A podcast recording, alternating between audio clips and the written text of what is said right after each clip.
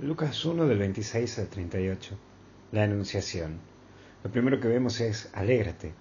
Hoy celebramos el anuncio en el cual María pasaba a ser madre. Es la alegría de saber que va a tener a Jesús en su corazón, en su interior. Y hoy también como cristiano se te invita a vivir con alegría, porque lo tenés a Jesús y estás vos con Jesús. Hoy esa es tu alegría, que Jesús está en vos y con vos. La alegría es el fruto de la paz. María es una mujer de paz que tiene el fruto bendito en su vientre. Hoy vos tenés el fruto maravilloso de la vida, que es Jesús. Llévalo, anuncialo, proclamalo, vivilo y rezalo. Pero también no temas.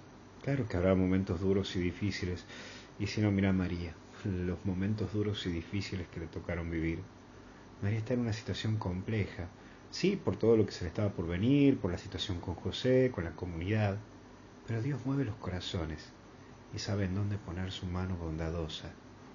No temas a los que ha de enfrentar, porque no estás solo en este camino. Dios te da una misión, pero no te deja solo. En caso también, Dios te invita a recordar que Él está con vos y Dios te muestra que estuvo con María hasta el momento final. Por eso vemos a la esclava. Es la fe la que la lleva a una entrega total, una entrega de gran amor. María es la mujer que se entrega por amor y por fe. María se hace esclava por amor.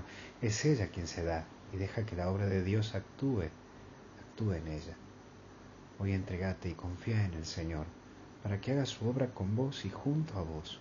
Recuerda que Dios no se deja ganar en generosidad.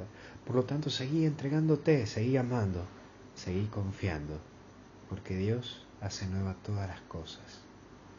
Que Dios te bendiga y te acompañe en el nombre del Padre, del Hijo y del Espíritu Santo. Que Dios te cuide. Mucha fuerza y mucho ánimo.